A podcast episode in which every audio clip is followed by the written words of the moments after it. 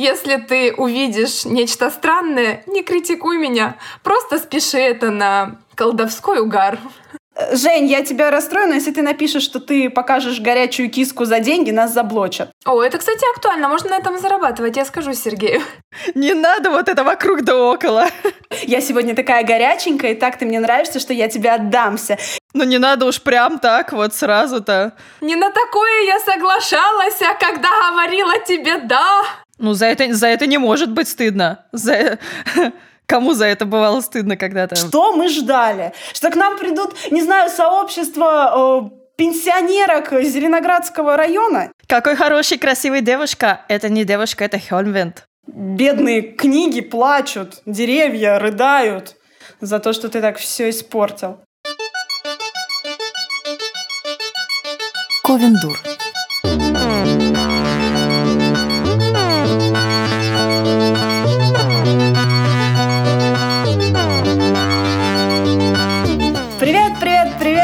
Это Ковендур и наш одиннадцатый, нет, двенадцатый выпуск, потому что без меня выпусков нет. Для меня это такой вакуум. То есть э, вообще это грустный выпуск, потому что, ну смотрите, э, Новый год закончился, юбилейный выпуск прошел, э, даже гости и того нет, и Сашка заперта за плохое поведение в своем подвале. Поэтому сегодня грустный такой у нас будет выпуск, унылый, невеселый, а, в принципе, вот как и подходит под такую погодку и долгую-долгую впереди зиму.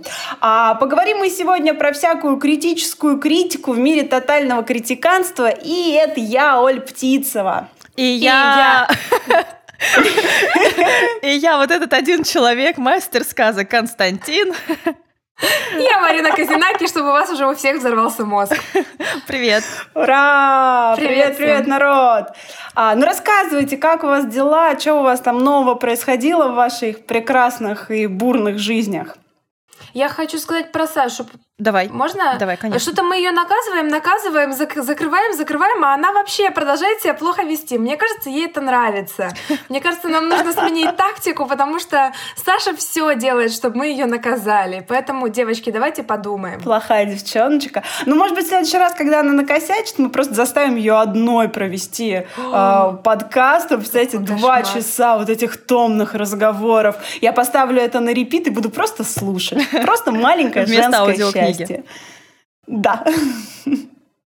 Ну, что нового, друзья? А, у меня новое, значит, вас? что? Я рисую детские жертвоприношения инков э, по работе. У меня все прекрасно. Вот, я думаю, мы можем подглядеть там несколько ходов, как мы еще можем наказать Сашу.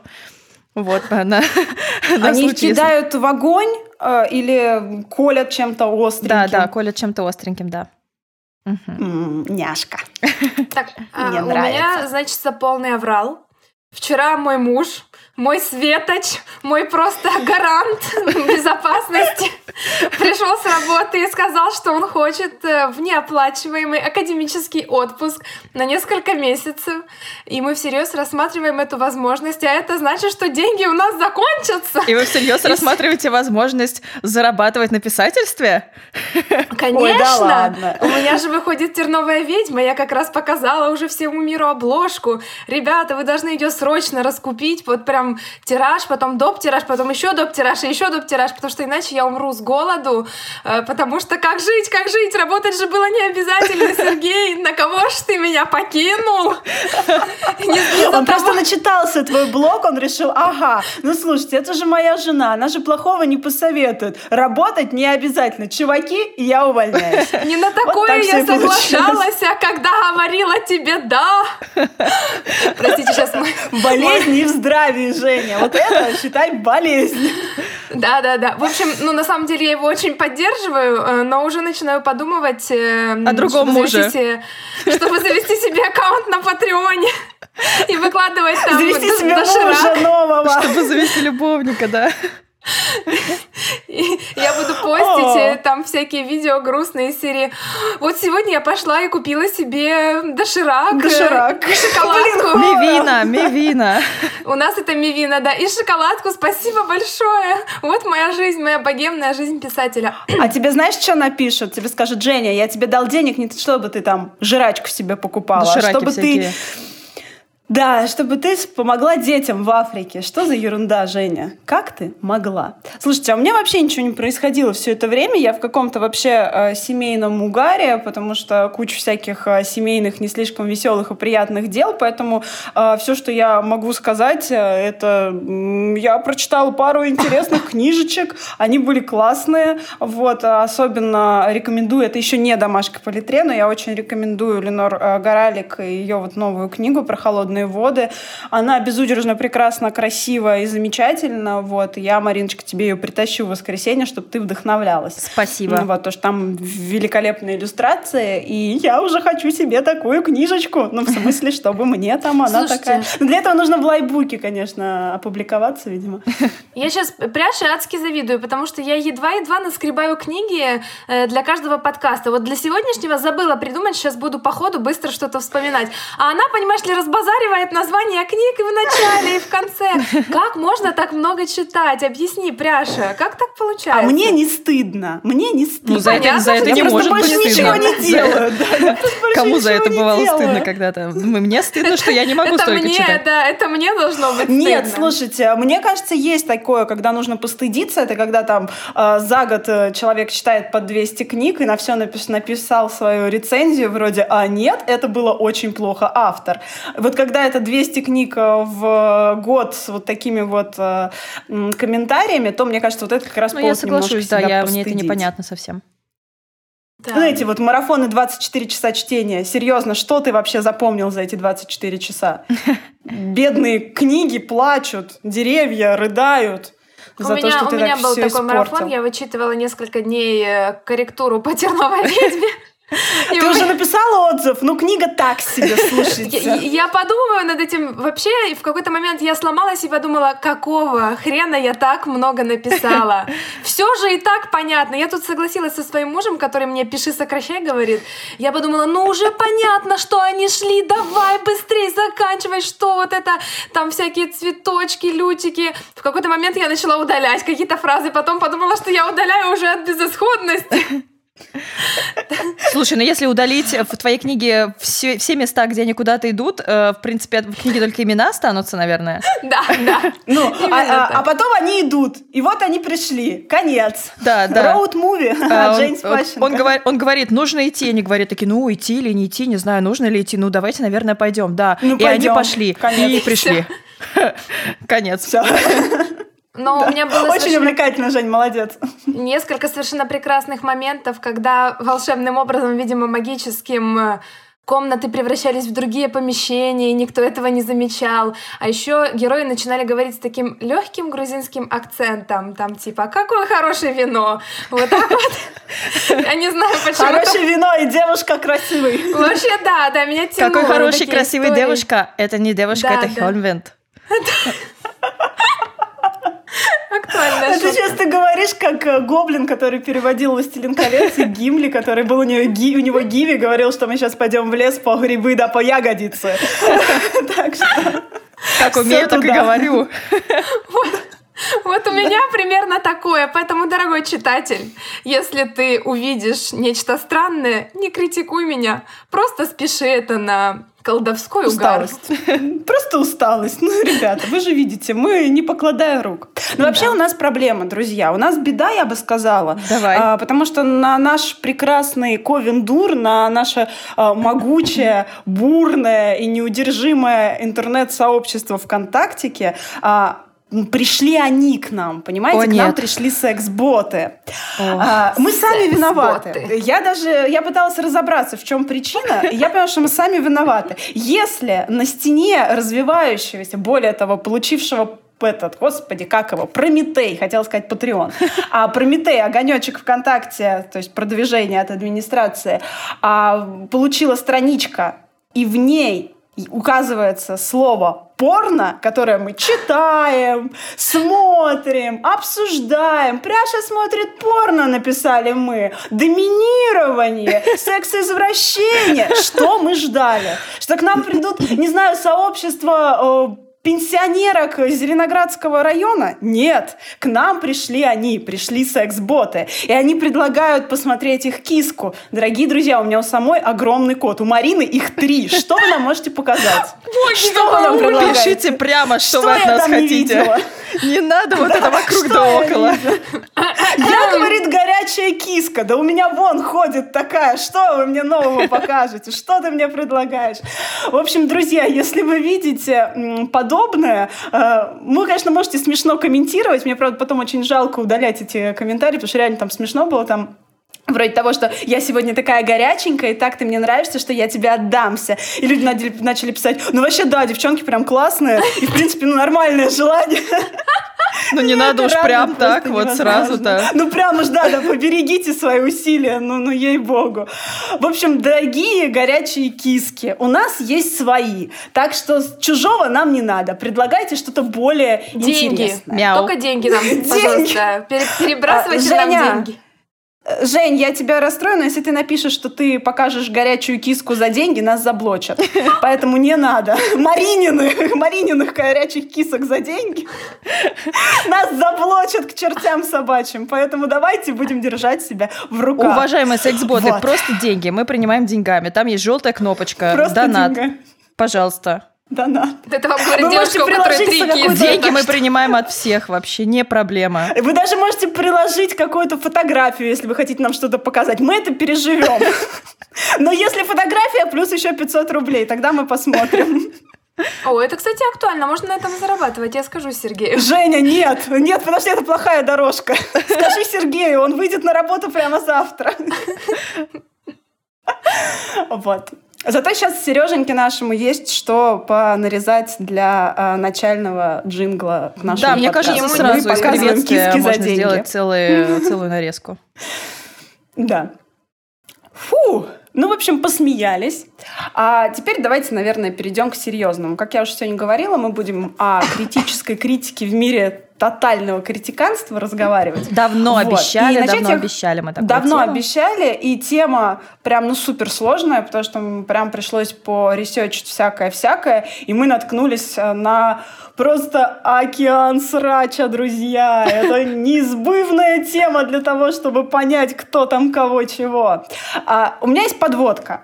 А, послушайте, мне очень важно ваше мнение. Я прям очень хочу узнать, что вы по этому поводу думаете. Uh-huh. Есть такая группа Animal Jazz. А, наверное, кто-то помнит, что я прям дико фанатела пару лет э, назад от них, и сейчас так слежу за их творчеством, и в особенности за инстаграмами, за э, там фейсбуком э, его, их солиста Александра Михайловича. Красовицкого. Вот. И э, он вчера опубликовал пост, что э, под каким-то из его, э, ну, там, по-моему, фоточек в Инстаграме у него случился э, внезапный спор э, с одной из его слушательниц. А девочка э, сказала, что очень сильно любит эту группу, сто лет их там слушает, на все концерты ходит, э, но э, вот последнее время они играют только новые песни, а старые не играют. А ей бы очень хотелось послушать старые хиты. И говорит, ну, типа, Александр Михайлович, а вообще вы можете там вот сыграть э, три полоски? Вот. А он говорит, ну, понимаешь, типа, я вот уже там, мне 40 с хреном, сколько ему, 45-47, и как бы петь про то, что маму, дачу мы переживем, ну, как бы мне уже не камильфо. Время прошло, уже как бы не хочется эти песни, хочется другие. Он говорит, ну как же так, я же как бы, ну, заплатила же за билет, и у меня есть возможность к вам обратиться. Я вот хочу, чтобы вы там спели старые песни. Ну вот, говорит, я же когда прихожу в ресторан, и там какой-нибудь повар крутой, и я ему говорю, можете приготовить свое фирменное блюдо? Я же как бы, ну, вам же заплачу за это, да? Вот. И Михалыч это прям возмутило жутко. Он говорит, ну я же э, музыкант, я же не повар. И вообще, как можно прийти в блог там, к публичному человеку, вообще к чужому человеку, и начать от него что-то требовать? Это то же самое, что вы пришли бы ко мне в гости и начали бы э, там требовать от меня, не знаю, чтобы я тюль поменял. Вот. И, в общем, там сейчас огромное какое-то м, рассуждение в комментариях на тему прав он не прав. Там же Миш Козырев э, к нему пришел. Ну, в общем, там прям активно это все обсуждается. И я хочу узнать, как вы думаете, э, вообще просить творческого человека сделать вот что-то такое. А, например, там, спеть старую песню, которую мне хочется петь. Или, допустим, а, написать какого-то в определенном жанре, в котором не хочется писать. Или, я не знаю, там, закончить книгу так или иначе. Это нормально или это отношение потребительства к творчеству? А, да. Мне кажется, все зависит от конкретной ситуации. То есть я думаю, что ситуация, когда э, приходит э, человек к музыканту и достаточно вежливой форме, ну, в нормальной какой-то дружелюбной спрашивает, а не могли бы вы спеть такую песню? А, а музыкант говорит, ну нет, мне не камельфо, я уже не хочу это петь, и Тогда человек говорит, а, ну ладно, ну хорошо, тогда окей. Э, для меня это нормально. Ну, то есть он попросил, узнал, что, а, ну нет, ну потому что он не подумал, как бы, что это может для человека значить, нормально отреагировал, э, то есть у музыканта есть право на отказ, э, все, все полюбовно разошлись. Если, конечно, это дальше переходит в вот, вот этот диалог «нет, ну понимаете, а вот повар-то он да, а ты вы почему-то нет, а вот в ресторане-то можно же заказать песню-то у музыканта, а что у вас-то нельзя?» Вот это уже мне как бы э, что-то уже не то. Э, закончить книгу так, как хочет читатель, ну вот это для меня другая ситуация, потому что это вообще какая-то странная штука, так как я не музыкант и не могу вот через себя пропустить вот этот процесс музыкального творчества, но я могу пропустить э, процесс написания книги. Писать книгу, как э, хочет кто-то, для меня это вообще какая-то неприемлемая вещь, это просто невозможно. То есть я книгу не придумываю, она пишется в моей голове сама, она сама ко мне приходит, у нее есть только один вариант развития событий, и все. А, поэтому тут для меня вообще как бы странно, что кому-то, наверное, может прийти в голову, сказать, ой, я хочу, чтобы так было там вот закончено, закончите, пожалуйста, вот так. Это, конечно, какая-то вообще дичь для меня.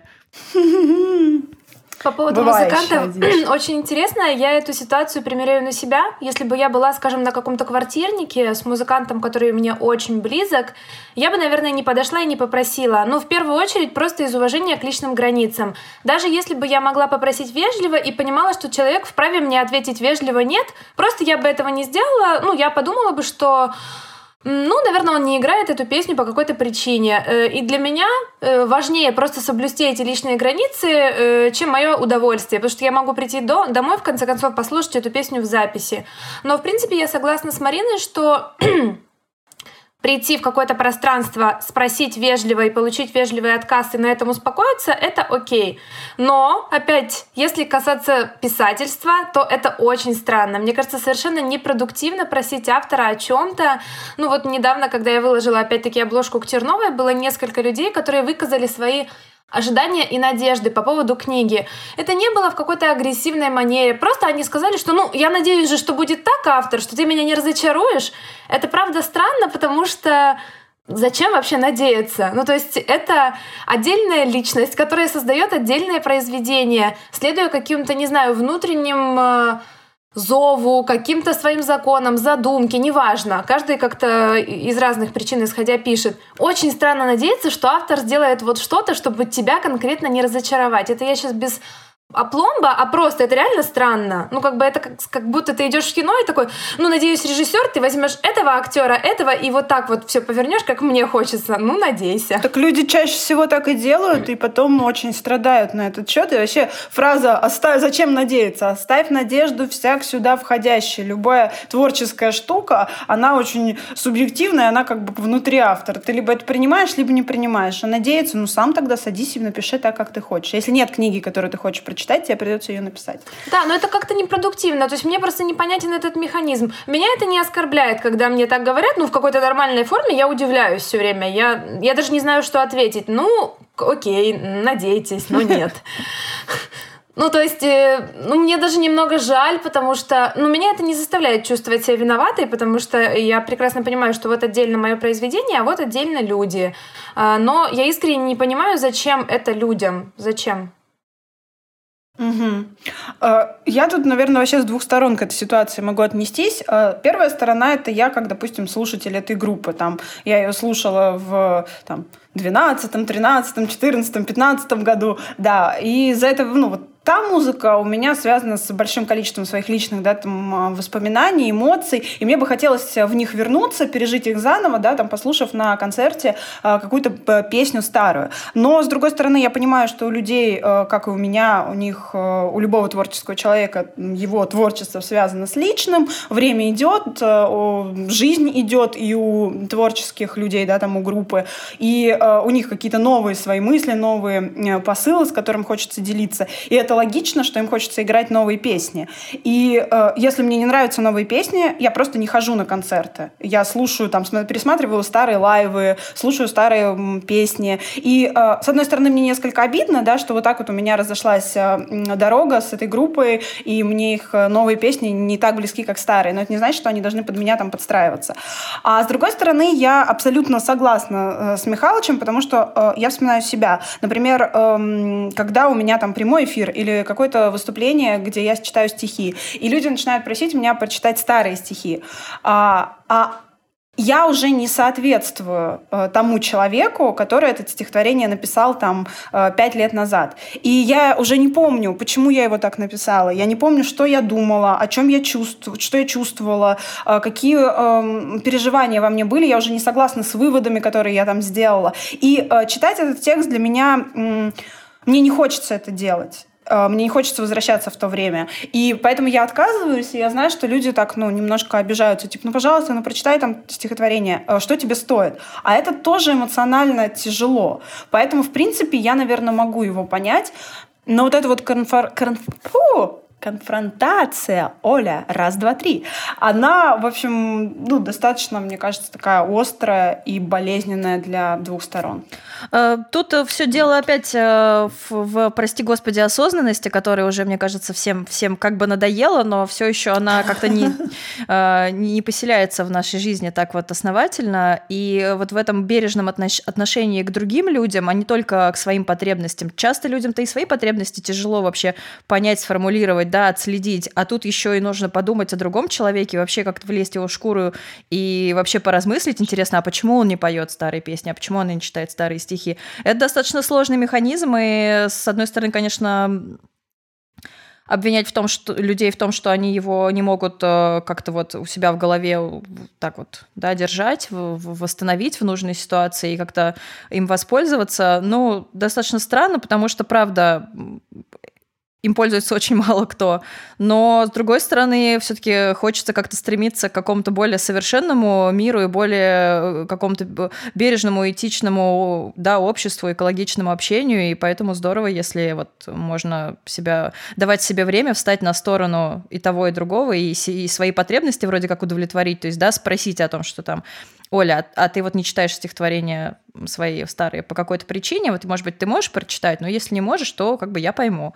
Вот, ну, чтобы без обид как бы это было. Это было, конечно, здорово, потому что И... много проблем исчезло. Да.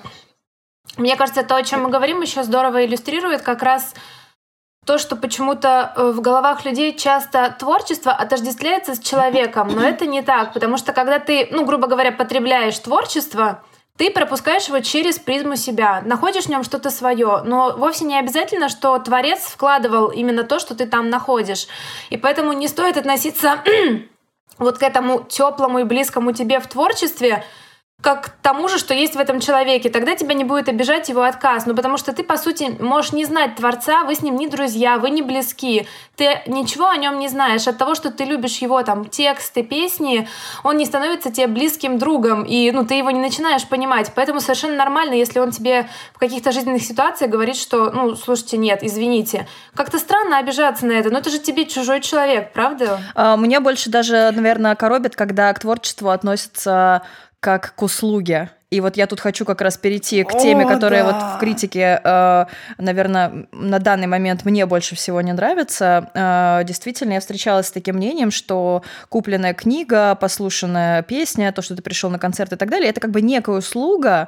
Э, если он тебе не понравился, об этом нужно обязательно везде написать, чтобы, не дай бог, эту услугу, этой услугой не воспользовался еще кто-то. И вот автор книги, он, он, он же как бы продавец услуги, а покупатель-то всегда прав, он должен вообще прислушаться, обязательно все вот это вот, все минусы эти учесть, почему людям что не понравилось, и как бы сделать в следующий раз все лучше или каким-то образом, я не знаю, исправить вот, вот эту оплошность, деньги вернуть за книгу, может быть, еще. Вот что-нибудь такое. Ну, действительно. Да, да, да, да, да. А... Ой, а ко мне обращались такой, да, что я, типа, вот купил полынь, а, и я думал, что это будет, ну, такая подростковая, развлекательная книжка, с которой мне будет весело, весело, а мне было не весело, а грустно, и мне очень жалко, что я потратила эти деньги. Я сказала, окей, ну как бы, ну так вышло, а, а вот я бы вообще хотел, чтобы мне эти деньги вернули. Я говорю, простите, кто? Я должна Может, книжный.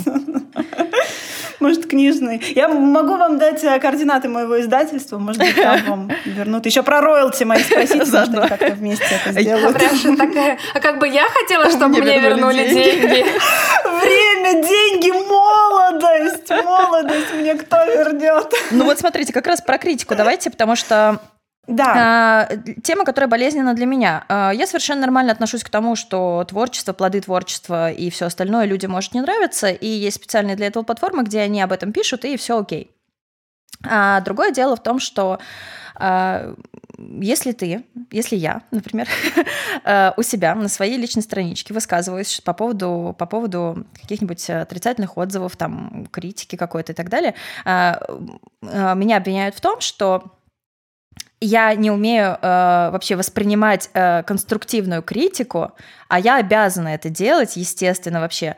И э, вот эта разница между э, критикой, в, потом какой-то ведром говна, который обычно люди э, в своих отзывах выливают, и конструктивной критикой люди реально не понимают. То есть почему... Э, какой-то фи от э, рандомного человека э, этот самый человек считает э, конструктивной критикой. То есть э, хотелось бы разобраться вообще в критике просто. Э, вообще, что такое критика, что такое это, когда ты ведро помоев выливаешь, и что такое конструктивная критика. Это вообще разные вещи, все три этих понятия.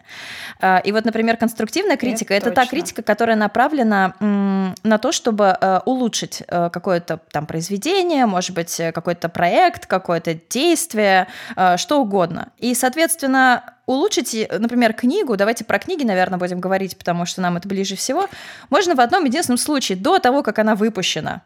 Ну, серьезно. Поэтому конструктивную критику э, получает автор – от работников издательства. Он ее получает действительно. Люди, которые пишут отрицательные отзывы и, э, не знаю, опускаются до каких-то оскорблений автора и так далее, обвинений его там в тупости, нелогичности сюжета, хочется к ним обратиться. Вы правда думаете, что книгу э, никто не читал до того, как она вышла? То есть правда ли... Э, до литературный редактор, выпускающий редактор, корректор. Настолько глупы, что не заметили нелогичности сюжета – может быть, просто вы не понимаете логики сюжета. Может быть, просто нужно подождать, например, до следующей книги, чтобы раскрылись какие-то повороты сюжета. Может быть, нужно подождать до конца книги, чтобы понять мотивы некоторых персонажей. Неужели, правда, есть в голове такая мысль, что все те люди, профессиональные работники издательской сферы, прочитавшие книгу настолько э, недалекие, невнимательные и глупые, что они не распознали вот этот вот,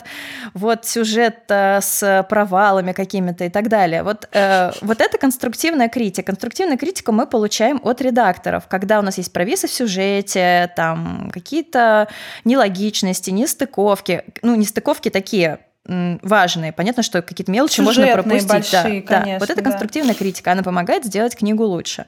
Давай, Пряш, я вижу, а, что смотрите, ты сигнализируешь. А, да, у меня, да, меня, меня раз, разрывает. Смотрите, давайте по, по, при, придем еще к мысли того, что интернет, а, вот это вот а, уже привычная нам, на самом деле совершенно молодая, да, площадка, где а, можно анонимно и безнаказанно и с полной уверенностью за каждое свое слово, которое тебе не придется отвечать, а, подвергнуть осуждению, обсмеянию, а, осуждению, все что угодно. Ну, то есть все что угодно может быть откритиковано. Ну, вплоть до травли и... настоящей. То есть не просто даже осуждение. Все, все да. что угодно, да. Не просто, да, там, э, Марина, ты написала глупую книжку, а это же может быть, э, ну, все что угодно, там, да. У меня никогда не было такого момента, чтобы меня там, не знаю, э, прям буллинг какой-то на меня жуткий набрасывались, но из темы того, что когда у меня еще была травма совсем свежая, я там выкладывала какие-то фотографии, где был виден достаточно яркий еще шрам на ноге, и мне обязательно кто-нибудь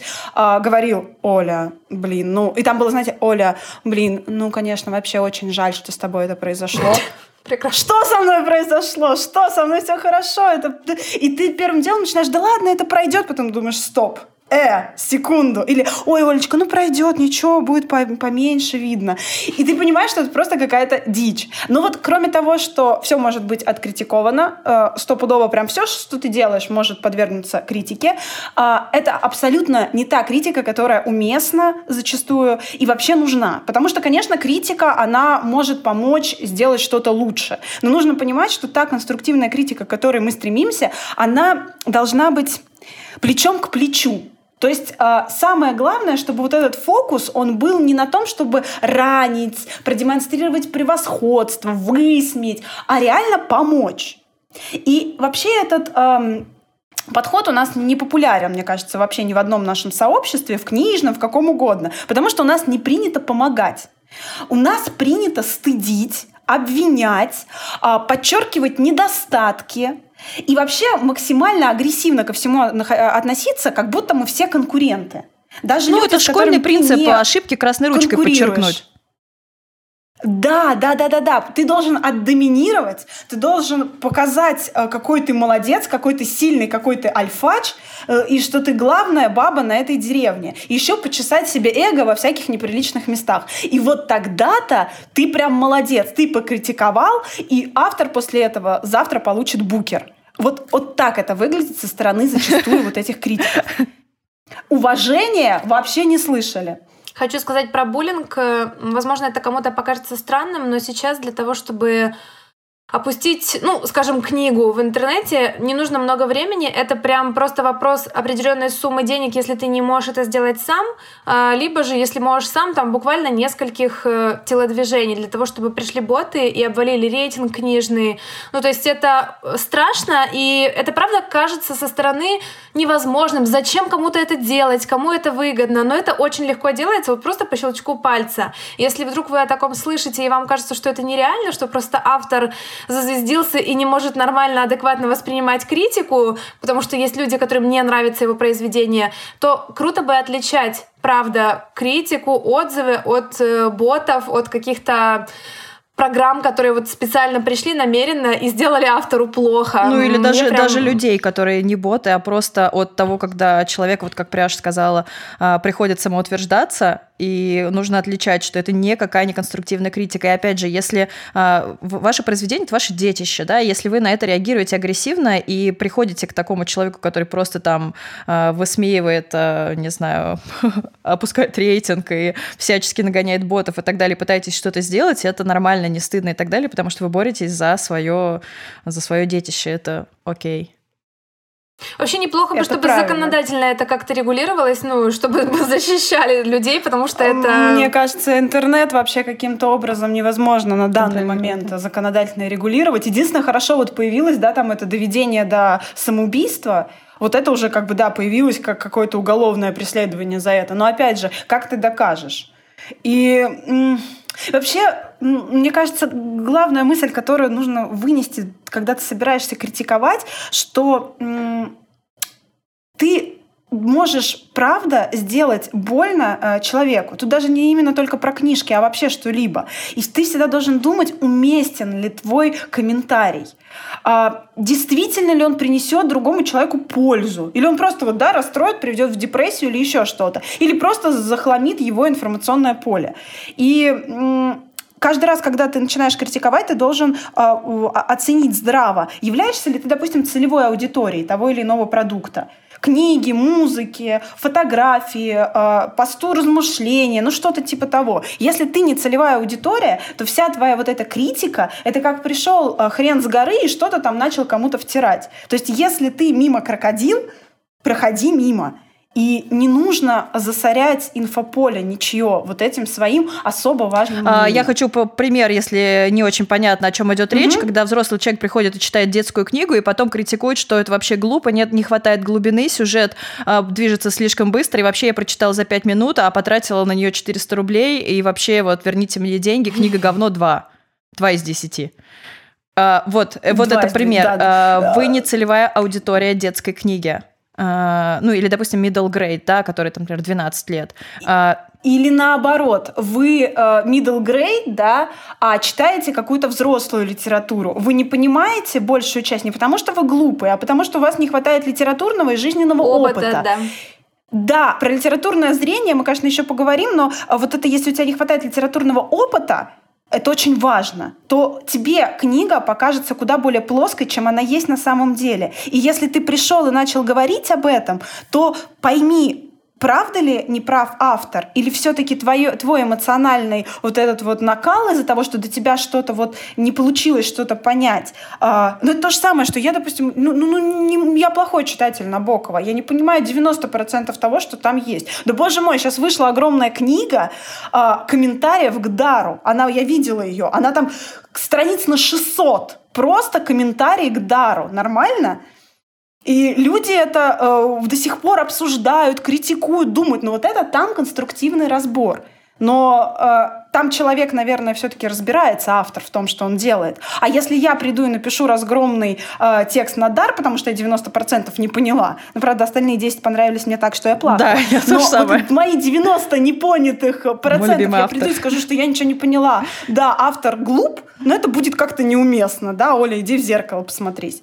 Поэтому э, вот эти вот все штуки нужно всегда понимать и всегда оценивать, и нужно максимально уважать любого. Просто давайте вообще, Даже наверное, вернемся к тому, что критика это достаточно безоценочная штука. Критика это, в общем-то, да. разбор э, произведения, если мы сейчас опять же возвращаемся к книге, да, э, то есть его какая-то э, литературная значимость, его там, может быть, историческая значимость, его э, как, как, как оно построено. И на м, фоне вот этого разбора грамотного, да, когда видно, что человек вдумчиво прочитал, э, читатель может сделать вывод, понравится ему книга или нет. То есть, например, э, э, могу привести, вот опять же, по ту сторону реки, так как отзывы, конечно же, на свою книгу какое-то время я видела, по ту сторону реки очень-очень медленно развивается сюжет, очень медленно.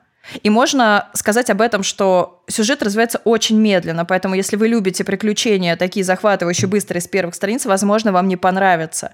Но писать, что это просто тупая, тупейшая скукота, и авторы вообще даже вдвоем не смогли придумать какой-то сюжет интересный. Но, ребят, это не критика. Критика — это написать о том, что сюжет развивается очень медленно, а ваш читатель, если вы его как бы уважаете и хотите до него донести нормальную информацию, он сам уже поймет, ему захочется читать книгу с очень медленным сюжетом или не захочется читать. Вот. Но когда вы пишете, что это э, тупое говно, вообще просто я э, э, зевал и прочитал все пять книг, прочитаю еще последнюю шестую, но это вообще отвратительно и очень скучно. Но как бы это, с одной стороны, смешно, вот, э, э, с другой стороны... Как-то это все непонятно, а, ради, ради чего, зачем, зачем читать и там унижать книгу, унижать автора, об, обзывать как-то там и так далее. Ну, зачем вы тогда читаете? Ну как, зачем? А общем, а зачем ты тогда ее покупал? Миллион. Ты что? Ну, это... В общем, я хочу миллион, да. еще раз озвучить мысль, э, которая мне тоже очень импонирует, что творчество не услуга.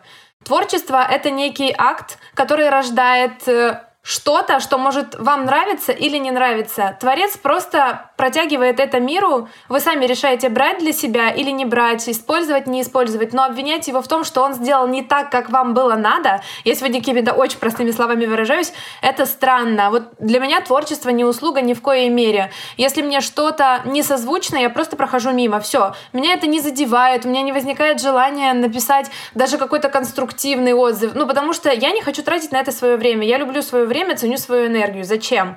Ну, как бы, если есть люди, для которых это профессия, которые могли бы проанализировать и написать, чтобы другие люди прочли и поняли, кому это будет интересно, это вот здорово. Я согласна с Мариной, нормально написать, что там сюжет развивается медленно. Или есть люди, которые пишут на мои сказки, в каком примерно настроении написана книга, в каком настроении ее примерно читать. Это тоже классно, потому что бывает, у тебя книга не попадает в настроение, и даже хорошие книги проходят мимо, ну вот у меня так бывает. Я не все могу читать во все определенные моменты жизни. И круто понять это сразу. Но, в принципе, ты открываешь книгу и очень быстро сам понимаешь вообще, стоит ее сейчас читать или нет. Вот, поэтому, да, высказывать свое мнение можно, каждый имеет на него право, вообще никто не лишает никого права высказываться. Просто подумайте, зачем вы это делаете, ну, зачем, что для себя вообще вы в этом находите, с какими побуждениями. Возможно, вы в себе откроете источник не самых приятных вообще мыслей, чувств. И, ну, это хорошо, здорово, можно Да, и важно, и важно не прикрывать вот этот источник не, не, не очень таких лицеприятных чувств тем, что вы пишете конструктивную критику. Это не конструктивная критика. То есть как бы не хотелось бы себе, себе сказать, что это она, это не она. Тут мы со всеми прощаемся, надеваем алюминиевые какие-то кастрюли на голову, чтобы не видеть э, комментарии к этому подкасту, и уезжаем в Сибирь. А Интересен еще вот мне один вопрос. Смотрите, хорошо, вот так вот мы про диванных критиков поговорили.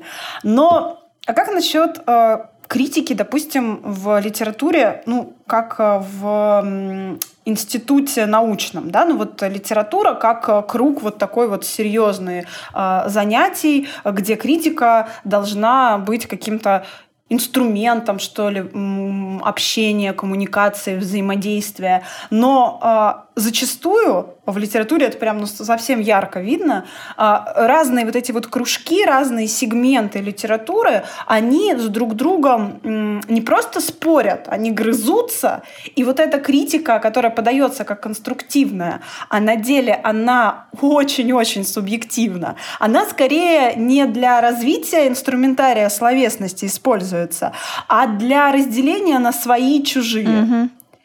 И э, вот эти пласты какие-то прям ужасающие, э, установленные прямо, вот уже вросшие в саму культуру литературную нашу, э, они с ними ничего не сделаешь совершенно. Это какая-то феодальная штука, по-моему, да? То есть вот есть э, литературная критика, а есть книжная критика. Только research а к нашему подкасту я наконец-то нашла э, вообще определение, что есть такое. То есть я как-то интуитивно понимала, да, вот, ну, это вот критика больших литературных журналов и книжная да, критика. Но что это настолько остро, и они в этом всем варятся и живут, а, и просто бросаются грудью на амбразуру, чтобы побороть э, человека с другой стороны, а это прям очень активно. Можно я свою мысль быстренько вставлю? Вот мне кажется, пока да. существует вот это четкое разделение с таким, как все-таки я его чувствую, снобским подходом, что свои и чужие, и да. какие-то свои из них, они обязательно вот как-то лучше, умнее, выше, сильнее, красивее, глубже, и, и литературы там больше. А, но это все не работает на благо литературы. Это работает на, для, ну, на эго вот этих людей, но, к сожалению, это не способствует развитию литературы, как, как мне кажется. Возможно, я ошибаюсь, но я считаю, что это так. Снобские споры вообще никогда на созидание не идут. Они идут на почесывание эго. А это очень обидно, потому что я вот тут сейчас нашла. Вы знаете, что слово критика вообще это от греческого искусство разбирать. О. То есть критика должна быть искусством, представляете? Вообще, это же так красиво.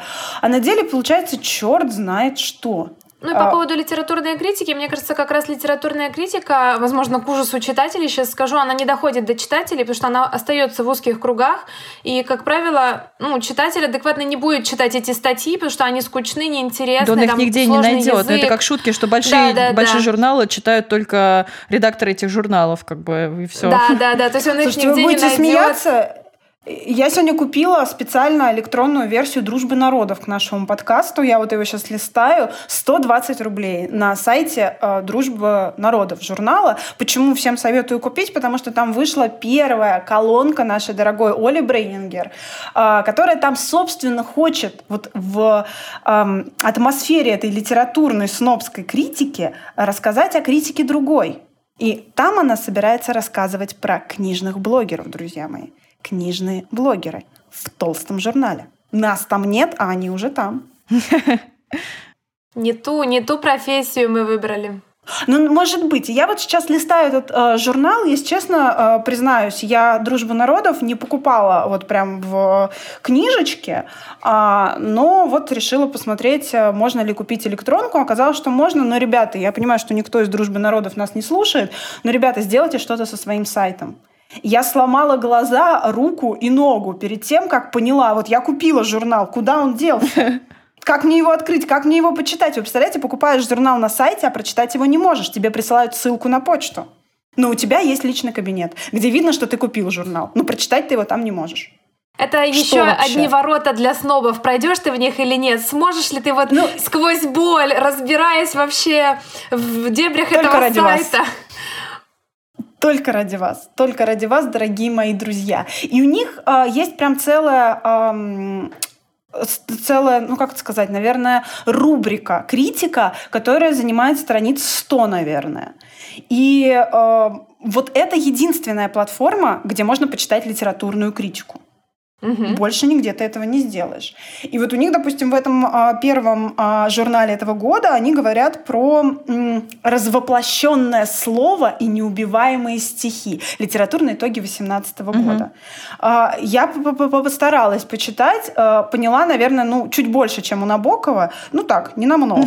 Вот. И, а, в принципе, если убрать... А, про региональные форумы и различные мировые внутренние тенденции развития и раскола поэтического сообщества, то можно понять, что это то же самое, те же самые личные отзывы на э, книги. Например, тут один из критиков много и достаточно интересно рассказывает про э, памяти памяти Марии Степановой.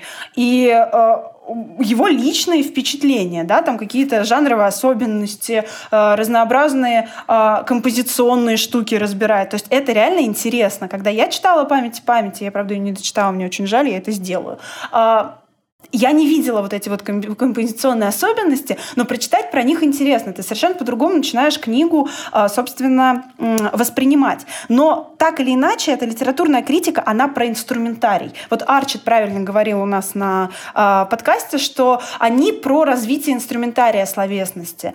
И вот именно об этом тут и говорится. В большей степени разбирается именно инструментарий, используемый в той или иной книге. Но про личное восприятие тоже есть. И оно достаточно ярко подано. А, кому-то там да, понравилась некая а, романичность, кому-то понравилась некая биографичность. То есть они это обсуждают, и в принципе это здорово, и это круто. Но это журнал, и мало кто туда полезет его читать. Вот честное слово. Давайте тогда кратко обозначим. Мы поговорили про литературную критику, о том, что она часто для литературоведов, в принципе, либо для литераторов, про инструментарии с таким очень глубоким разбором, исходя из вообще базовой русской литературы. Давайте поговорим кратко вообще э, книжная критика, чем отличается, и блогеры книжные, потому что, мне кажется, нет терминов. Как я понимаю, книжная критика, она, в принципе, тоже с таким глубоким подтекстом, сознанием литературы, но направлена на то, чтобы, по сути, сказать читателю, кому это зайдет, а кому не зайдет. Ну, вот так, грубо говоря. Только это такой незамутненный взгляд на вещи, как можно более э, нейтральный. Ну, сложно сказать, что нейтральный. Например, вот... Э, ну, первое, кто да, приходит на ум как э, книжный критик, это Галина Юзефович. Ну, мне, по крайней мере. Uh-huh. Не знаю, кто еще может прийти вам на ум. Ну, наверное, да. Э, Галина Юзефович то же самое вот на слуху благодаря «Медузе». И э, ну, на мой взгляд, ее э, рецензии на книги самые вот подходящие, удобочитаемые, интересные. Ты понимаешь, о чем эта книга, как она написана, кому она зайдет и вообще читаешь даже какие-то ее личные, субъективные, но всегда подчеркнуто, что дальше идет ее личное читательское субъективное мнение. И мне вот комфортно, комфортнее всего читать рецензии уровня э, Галины Юзефович. А вам? Угу. Ну, потому угу. что они направлены как раз на читателя. То есть она плечом к плечу стоит э, и с автором, и с читателем. Она в, в таких рецензиях нет никакого пренебрежительного отношения к автору, к, не знаю, его слогу, к его сюжету, еще чего-то, что ей могло не понравиться, да. Она просто как-то достаточно так Э, спокойно, можно сказать, безэмоционально рассказывает про книгу, да, там, где проскальзывает ее личная оценка, даже когда эта оценка отрицательная, она какая-то настолько вот не обидная, э, наверное, сложно так говорить, когда это про чужие книги, но вот она там так мало все равно какого-то личного, что э, мне тоже этот вариант кажется комфортным и адекватным, и мне кажется, на месте авторов, если э, критик типа Галина Юзефович написал про вашу книгу и, может быть, как-то обозначил, что ему книга не понравилась, мне кажется, нет в этом ничего как раз обидного и страшного, и потому что это в такой максимально какой-то бережной, комфортной форме, ну да, книга могла не понравиться, причем по каким-то конкретным причинам, это нормально. При этом, а, мне кажется, ее рецензии, они никому, ну, э, рейтинг продаж не просто не, не, не снижают в ноль и, не да, не обваливают.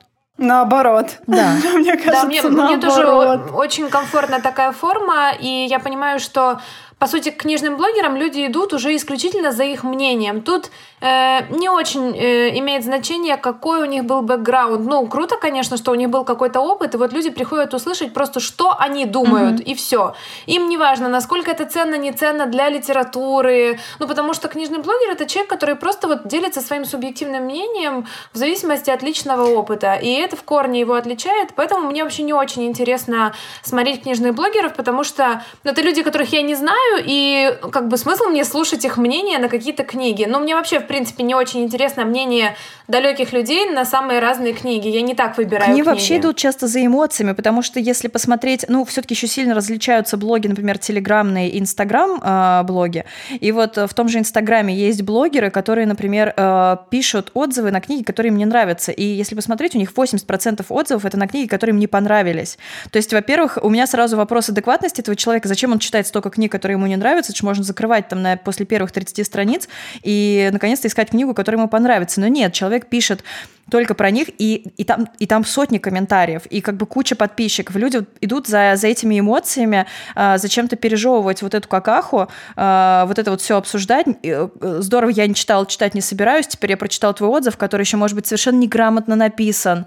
Э, видно, что человек читал очень поверхностно, там вообще просто нет никакого углубления, как-то не в суть, ни в построение, ни в важность, не знаю, ни в сюжет, вот просто какие-то Э, свои эмоциональные такие выбросы, какие-то, не знаю, оскорбления автора или, или книги, или стиля, или издательства, или еще чего-то, и люди идут туда, идут вот это читать, ну, идут да, это да, смотреть, листать, да, да видимо, вот с да. такими эмоциями. Нужно просто э, это отслеживать в себе, что я не книжную критику читаю, да, я не литературой интересуюсь, я иду э, к блогеру, у которого За постоянный срач, да, он засирает книги, э, приходят там э, к нему читатели, которые любят эти книги, и начинается просто какой-то холивар, вот, я иду вот за этим накалом эмоций. Там к литературе отношения, ну, прям почти никакого нет. Э, тогда смотрите, давайте подведем какой-то такой серединный итог. А, значит, Давай. А, литературные критики, а, литературные критики – это часть литературного процесса. То есть это люди, которые разбираются в инструментарии словесности, которые пытаются понять веяние литературы. Ну, то есть они занимаются вот этим вот самим скелетом литературы. Они занимаются вот этим вот общей направленностью потока литературы, зачастую вот угу. той самой большой литературы. А книжные критики — это агенты читательского а, мнения. То есть они стоят на а, страже читательских интересов, и а, вот этот огромедный поток литературы, который на нас несется, они пытаются каким-то образом структурировать и подать читателю в качестве, ну, в принципе, конструктивного с примесью объективизма мнения, но они как бы на службе читателя, и они занимаются вот этим вот распределением книг между э, пом помощью читателю распределить для себя, какие угу. книги ему зайдут, какие нет.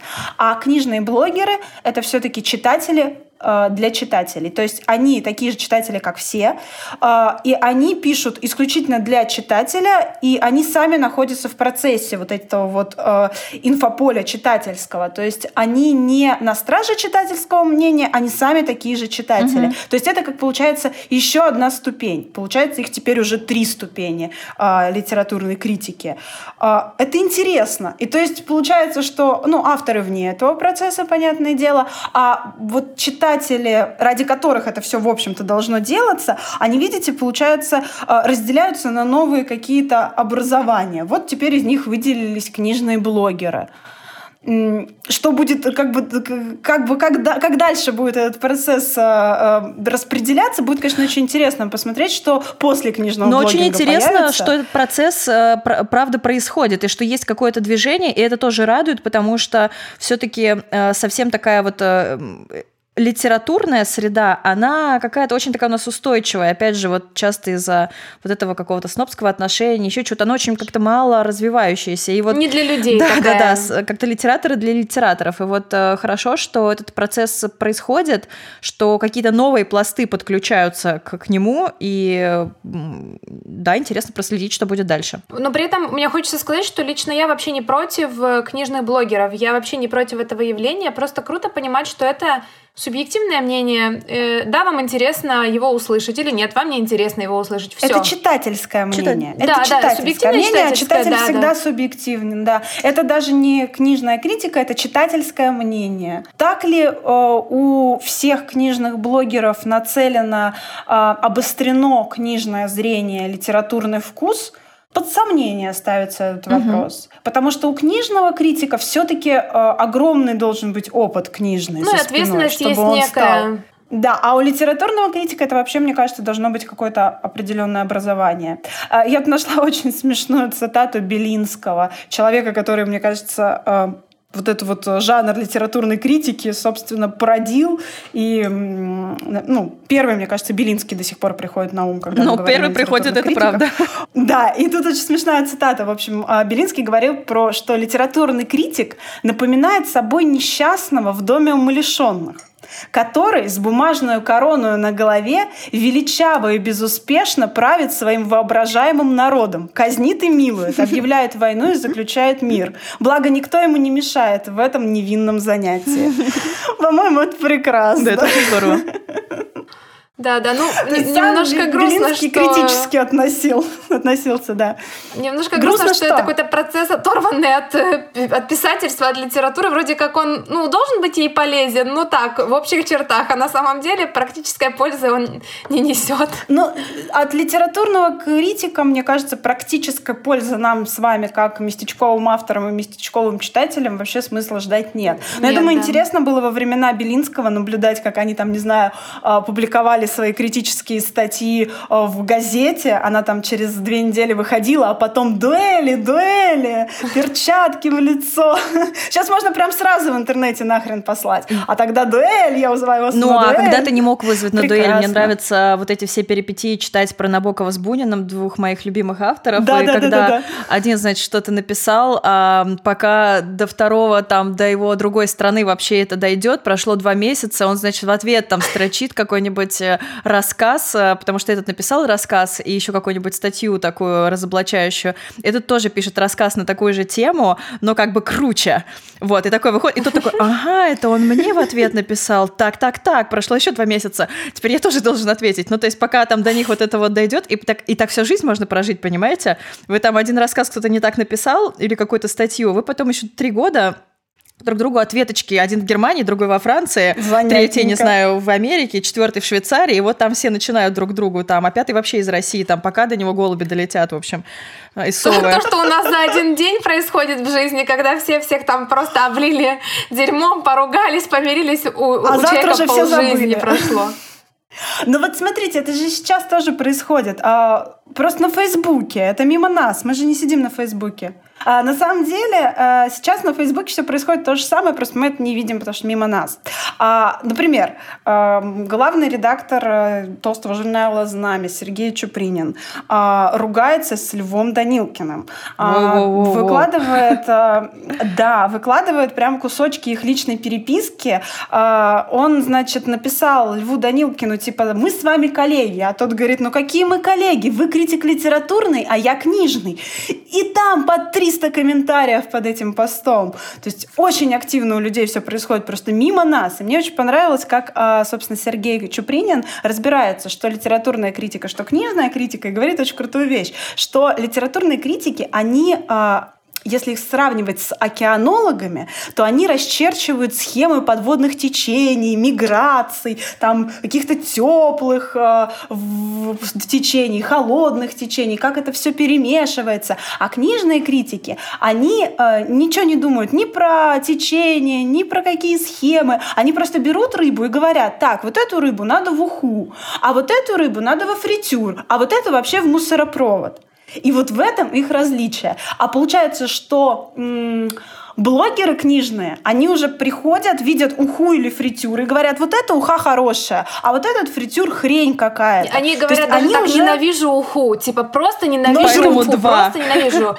Поэтому два. Но а фритюр я люблю. Да. У меня мама в детстве готовила супер 5. А потом приходят люди и говорят, ой, я не пробовала, но классный фритюр, закажу в следующий раз или похвалю там кому-то еще. А мы сидим в мусоропроводе, Мы те, которых отправили в мусоропровод. Нет, нет, мне кажется, просто мы в каких каких-то таких еще. Мы в Марианской впадине сидим, поэтому туда литературные критики тоже еще не добрались.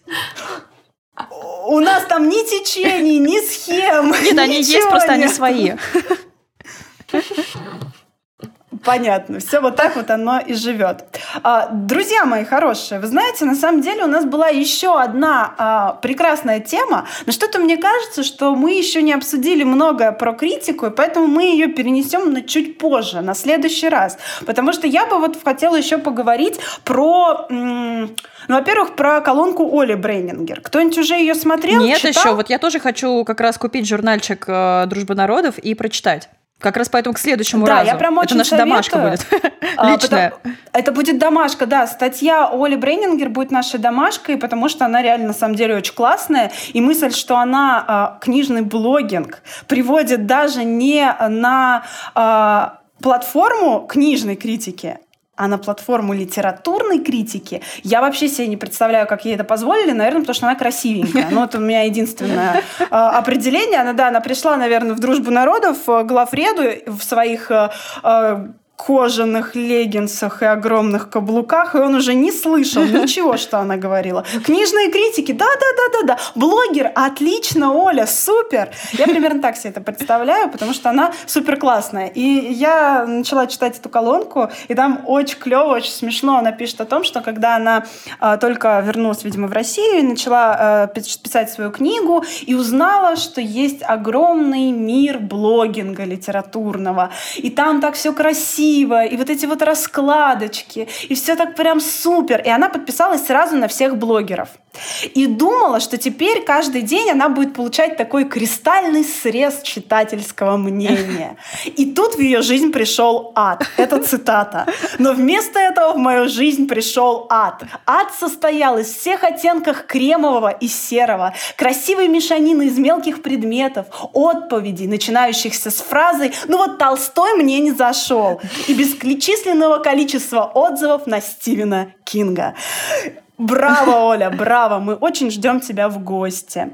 Поэтому я все очень советую почитать эту колонку. И тут Оля интересно а, размышляет Давайте о мы том, назовем что ее. среднем... Это Брейнингер на блокпосту называется колонка в дружбе народов.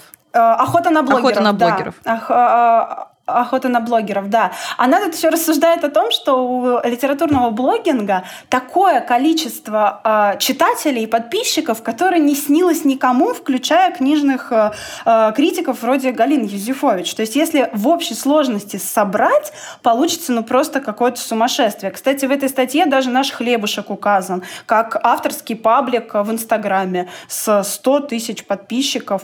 Вот. Э, так что прям вот крайне интересно, и это вот рассуждение человека по ту сторону литературного процесса о том, как это все э, происходит. Мне кажется, это очень здорово. Вот. Видимо, формат просто очень удобен, и он очень востребован сейчас, поэтому у книжных блогеров так много читателей. Я думаю, дальше будет видоизменяться и сам формат, возможно, какие-то новые соцсети еще появятся, но он прям такой на волне, поэтому, да, людям интересно, актуально, и э, ну, многим же хочется быть ближе к человеку по ту сторону экрана, и это как раз возможность приблизиться, быть на короткой ноге. Ну, то ли дело, ты там не напишешь же литературному критику, ой, Васек, слушай, мне тут что-то не зашло, давай-ка.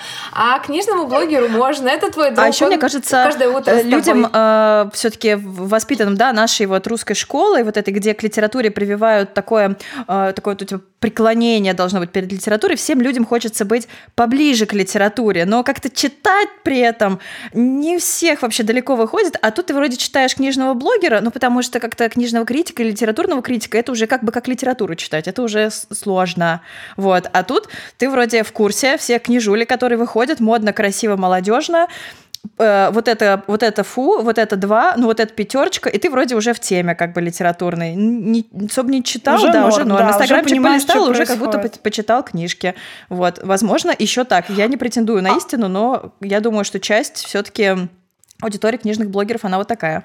Опять же, лавандовый раф, о котором писала Галина Юзефович, что у каждого книжного блогера обязательно должен быть лавандовый раф. Я помню все книжные блогеры, которые прочитали эту ее прекрасную книгу, вышедшую недавно, а, про бестселлеры и книжный блогинг в том числе, они оплевались своим лавандовым рафом, когда этот момент читали. Вы будете ржать, но если честно, в тот момент, когда я читала эту книгу, я серьезно сидела и пила кофе. Это, правда, был капучино имбирный, но я почувствовала, что Галина Леонидовна смотрит у меня меня просто где-то на плече сидит. А вы знали, кстати, что закон Российской Федерации добавляет, что всерьез блогер может быть блогером, если его читает не меньше трех тысяч человек? О, ничего себе. Ой, я блогер. А, и тут э, и я блогер, представляете вообще? Причем эм, Оля пишет, что для начинающего автора к в, фу, для начинающего автора, если тираж 3000, это типа, ну, хорошо вообще, нормально, много. А если литературного блогера читает всего 3000 человек, это как бы, ну, мало, потому что, например, Понятно. у хлебушка нашего, да, там 100 тысяч подписчиков.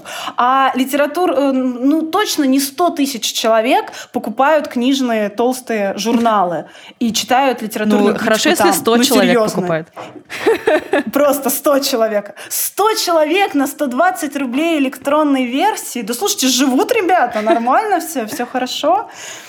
Мне кажется, очень а, интересный вот... вопрос, почему люди вообще, в принципе, читают, э, подписываются на книжных блогеров. Если вы, наши дорогие слушатели, тоже подписаны, расскажите нам в комментариях прям искренне, почему вы это делаете. Э, я сейчас без осуждения. Мне кажется, у всех самые разные причины. Может быть, каких-то классных, полезных мы даже не знаем с вами. Ну, потому что, мне кажется, мы не особо как-то именно за книжными блогерами следим. А, вот, поэтому я бы почитала с удовольствием. Почему? Может, тоже подпишусь? Ну, все-таки я считаю, что э, понимание, что это точно такой же читатель, как и ты, который не умнее, не профессиональнее и не подкованнее, чем ты, и просто вот делится своим мнением, ну, это хорошо. Но только нужно тогда всегда себе, ну, как есть ты блогер книжный, себе напоминать, что это тоже читательский отзыв не истина в последней инстанции, что э, это не такой же вес имеет, как, допустим, литературная критика и э, книжная критика, которая все-таки э, более профессиональна. И уничтожать все, что ты видишь, просто потому что у тебя есть такая возможность, аудитория в 3000 человек, ну такое, друзья мои, ну такое. Несозидательно. Но вы знали, что... Да, не созидательно совершенно, но вы знали, что в 2018 году, вот, собственно, в прошедшем, а, первая литературная а, блогерская премия Да, мы же ее обсуждали с Катей Северной в предыдущих подкастах. Да. В предыдущем подкасте. Вот, точно. Лид да-да-да, лид-блок этот. Ну, то есть, мне кажется, это признание. Да, это отлично. Это Хороший шаг. признание блогинга. А, хороший шаг какого-то примирения, что ли, может быть. Возможности им взаимодействовать с друг другом и выработать что-то серединное. Как мы, авторы, пытаемся выработать серединную литературу, так а, критики, наверное, какую-то критическую штуку серединную пытаются найти, нащупать. Но это, конечно, работа долгая. Поле профессиональное у всех у нас одно, но грызться мы за него будем еще долго, долго, Это долго. точно. Да. Будем переходить э, к домашке? Давайте. Да, да я Давайте. ничего так и не придумала. Можно я сегодня отмолчусь? А у меня, у меня сегодня такой... Э, я пыталась понять, как, как, как бы это привязать к вообще какой-то критике, и подумала, что э, я порекомендую э, автора, который сам критиковал не то, что многих, а просто всех. Это мой любимый Бунин. И вы знаете, мне кажется, многие yeah. эту картиночку знаменитую с Буниным в центре, и дальше на каких лучиках отходят кружочки с разными авторами и с надписями, что он про кого говорил. Мы обязательно выложим в ее в группе а, Ковендур, да, потому прекрасно. что ну, это дико смешно. А, конечно, мне бы хотелось э, как-то попасть в прошлое, поговорить с ним и, и спросить, ну, ну зачем, Иван, зачем вы это делали? Ну, алкаш и проститутка там самая мягкая, да, да, да, да, да.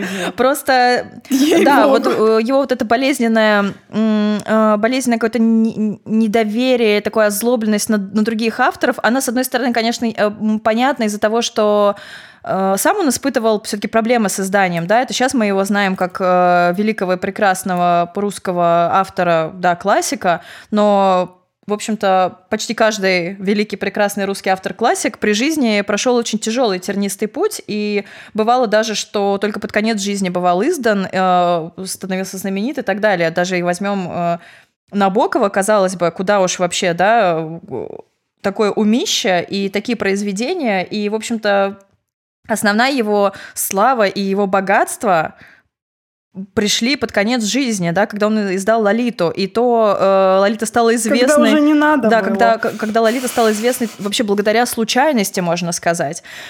Э, то есть вообще Поэтому Бунина можно понять. Он, конечно, наверное, э, жестко завидовал каким-то каким авторам, у которых, как ему казалось, наверное, э, был вроде как какой-то успех, да, у которых были какие-то там свои литературные журналы, может быть, какие-то издания, может быть, еще что-то. Хотя я считаю, что причин завидовать не было, ну, потому что такой талант э, такого уровня, поэтому я, за, я завидую, хотел сказать. Я советую, я оговорочка у меня, я советую «Жизнь Арсеньева», за которую он получил Нобелевскую премию. Жизнь Арсеньева прекрасна. а я, я просто сейчас читаю Петрова в гриппе. Э, я уже пошла по всем нашим подкастам, по всей домашке, все купила, все читаю, поэтому ну, мы его уже э, эту книгу уже рекомендовали, вот, поэтому давайте я сегодня просто ко-ко-ко. А ты мне скажи, какие у тебя э, впечатления? Мне очень а, интересно. От Петровых? Да. Э, пока очень хорошие. Э, мне незримо по атмосфере Ерофеева напоминает, э, вот, но прям классные, мне нравятся такие книги. А, кстати, забавно, я дочитала э, непогребенного погребенного великана, все. И мне очень понравилась книга, мне очень понравилось начало, но мне было очень тоскливо, как будто вот какого-то куска в ней не было. Я делилась с Мариной этим, да. Обычно я, кстати, вообще не, не делюсь своими какими-то негативными комментариями. Мне вообще кажется, что это незачем. Ну, нельзя этот комментарий считать негативным, потому что он про меня скорее. А, поэтому, ребят, если вы не читали, скорее прочтите, напишите, как вам, а, потому что книга достойная. А, мне кажется, прям круто составить о ней собственное мнение, потому что я знаю, что Пряша прям очень-очень восхищалась. Вот. Э, мне кажется, она такая очень печальная, да. тоскливая, но прям вот как будто что-то из нее вырвали. Я это чувствую сердцем. Что-то там должно быть Ой, еще интересно, такое. а что, например, что? Ну вот как, есть какой-нибудь вот, вот какой сюжетный кусочек тебе бы туда хотелось ставить? Мне прям очень интересно. Э, знаешь, мне кажется, это даже не про сюжет, это м- просто глобально, э, как будто это история об истории, как будто вот чего-то не досказали важного для меня. А, мне кажется, знаешь, это встану, встану на защиту, типа. А, мне кажется, все-таки он очень сильно опирался на вот эту англосакскую мифологию. Да, да, безусловно. И он же ее, он же ею учился во всех своих а, образовательных штуках, он же всему этому учился. И мне кажется, там прописаны какими-то недомолвками вещи, которые для него казались абсолютно сами собой разумеющиеся. Да, То да, же да. самое, что для нас с тобой, допустим, в мифологии мифологии славянской, да, или вот какой-то такой сказочной мифологии, есть какие-то штуки, которые мы даже не прописываем, потому что это само собой разумеющееся. А если ты не в Сабже, так глубоко, то, наверное, может показаться что-то. Но я просто была так восхищена э, слогом и манерой повествования, что могла даже такое не прочувствовать. Но я, наверное, перечитаю, подумаю, потому что э, это, это, это интересно, это правда очень интересно. Да, но это прекрасная вот. книга, я согласна. Э, это прям вот скорее про мои какие-то эмоции. Ну и еще очень но накладывает... Это хорошо. Да, накладывает еще отпечаток то, в каком состоянии я нахожусь, когда читаю, поэтому... Просто еще вот. важно то, что мы читаем часто как авторы сами, мы читаем как писатели, и бывает, что происходит какое-то наложение текста, вот у меня лично так происходит, как бы если бы его писала я, и вот бывает э, тяжело разделить, потому что, например, э, я, э, у меня не получилось до конца как-то вообще воспринять и прочувствовать книгу, например, «Доктор Живаго», да, я знаю, Пряж, по-моему, тоже ее очень любит, да?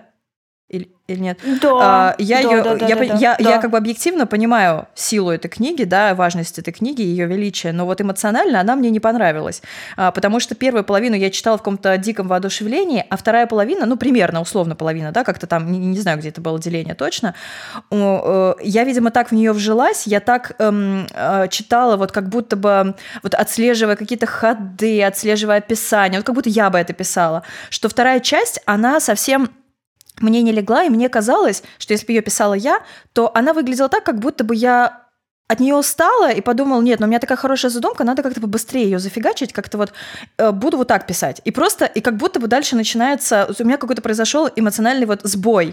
То есть я не поняла, что это, я не поняла, про что это было и почему так. И вот единственное, что я смогла себе объяснить, это как будто бы автор, но, я, естественно, я не претендую и не хочу за него додумывать, я уверена, что так не было, но как будто бы автор а, от нее устал на какой-то середине, она ему как-то вот э, уже так а, подостыл к ней, она как ему поднадоела, но надо было дописать, и дальше начинается какой-то вот такой по факту, ну вот вроде это было задумано, надо написать, не знаю с чем, вот как бы, как, вот у меня, наверное, могло бы произойти так, и вот бывает, видимо, у Жени какая-то такая же штука, то есть она, вставляя сказочные какие-то а, мотивы мифологические, их раскрывает по по-другому.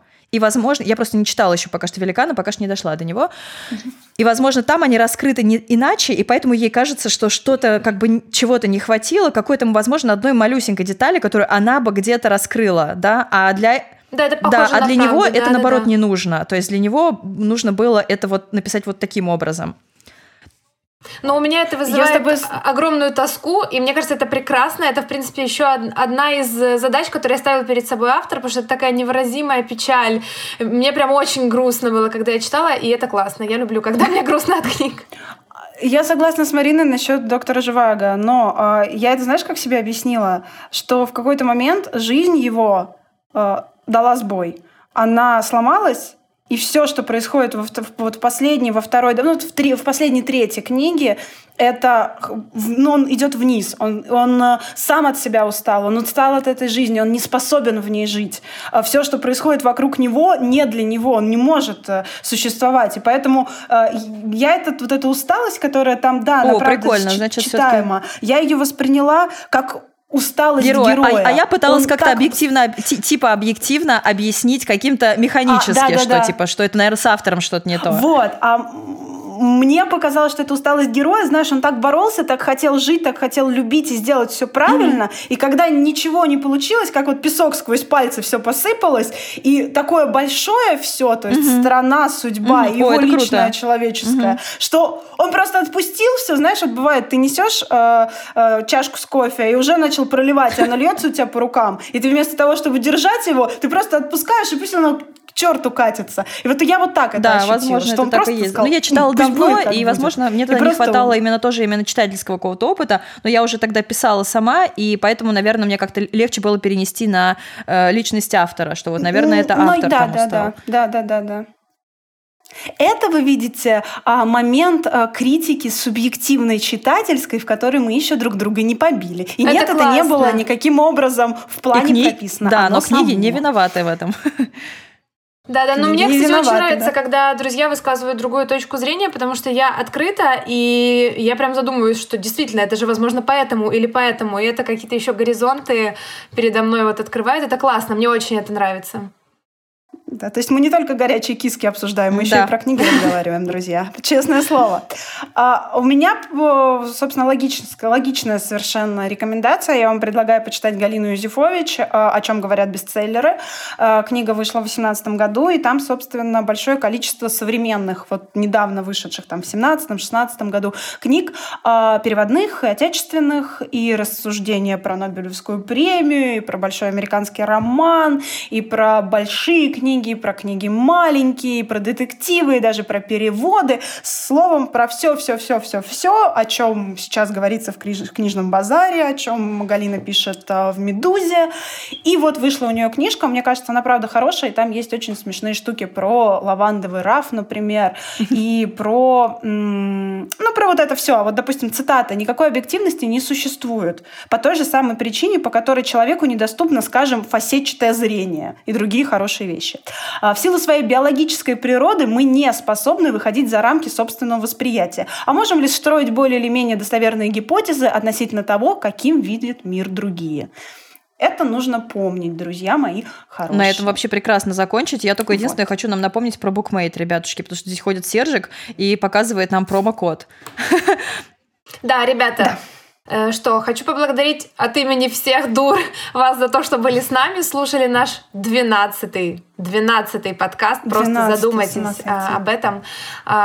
А, Вы можете нас слушать ВКонтакте, можете слушать нас на Bookmate, на Apple Podcast, на CastBox и на многих других платформах. Пожалуйста, не забывайте ставить нам лайки. Это очень важно для того, чтобы мы мелькали в топе, в рейтинге. А мы вообще мелькаем в топе? Вообще, это интересно, кто-то может В топе чего хотя бы? Ты всегда в топе моего сердечка. Отлично все. Отлично все. Меня это устраивает, да. Пожалуйста, ставьте лайки, чтобы я и дальше была в упрявшей топе.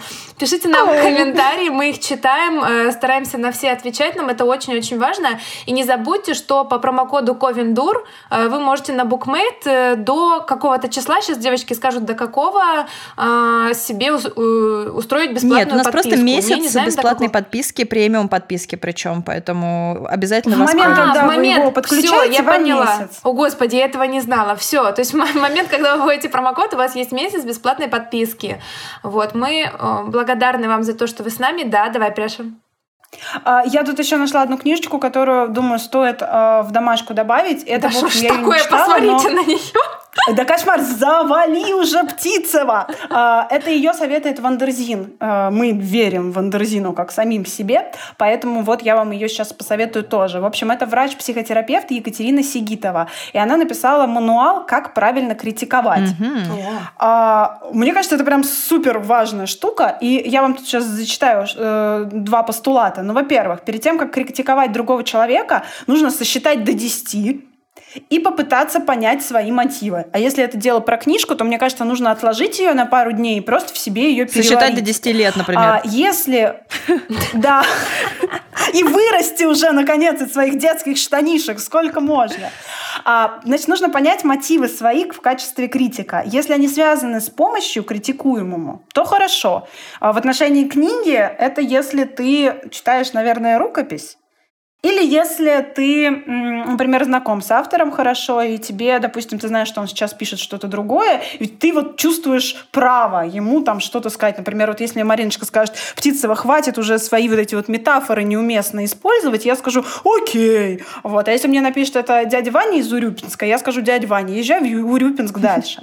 Вот. И а, метафоры, давай дальше. больше о вас, чем о человеке, книге, поступке, фильме, то не надо критиковать, пока объект вашей критики напрямую не влияет на вашу жизнь. Ну, то есть, если ваш сосед вас заливает, потому что он никак не починит батарею, то, в принципе, вы можете покритиковать его э, решение.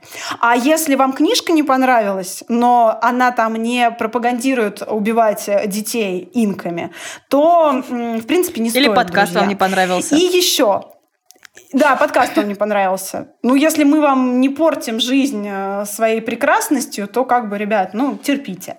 А, а еще, еще, а еще критика. Да. Давай. Да, говори, говори, Женечка. Говори, Еще говори, лучше, говори. когда мы не нравимся людям, а они нас все равно слушают годами, покупают Ой, книги. Обсуждают. Еще было бы классно, чтобы они нас донатили. Вот донатьте нас еще, пожалуйста, и вообще будет все прекрасно. Пусть ненависть Я в вашем так сердечке. тебя ненавижу, что на тебе 10 да. тысяч рублей. Чтобы ты еще, рублей, еще меня заливала этой дрянью. Да, продолжай, Пряж. А, да, и еще, любой обвинительный монолог, как э, форма коммуникации, должен быть построен на правиле бутерброда. А, помещайте свои замечания между двумя положительными высказываниями. Сначала похвалить, потом покритиковать, в завершении снова похвалить. И важно помнить, что критика — это навык, которому нужно учиться. Вот. Собственно, на этом все. Шикарно. Всё, я, я тоже почитаю, мне очень интересно. Да. да, я тоже сразу же захотела. Блин, мне, у меня уже просто этих книг там тонна. Прости, Хорошо, Женя, хоть свои прекращай прости. писать, а то они только дополняют вот эту вот э, пирамиду просто в моем доме тоже. Все, все, ребята, большое спасибо за внимание. Спасибо. Мы вас обнимаем. Всем пока. Пока, пока. до следующего подкаста. Пока. Пока. Пока.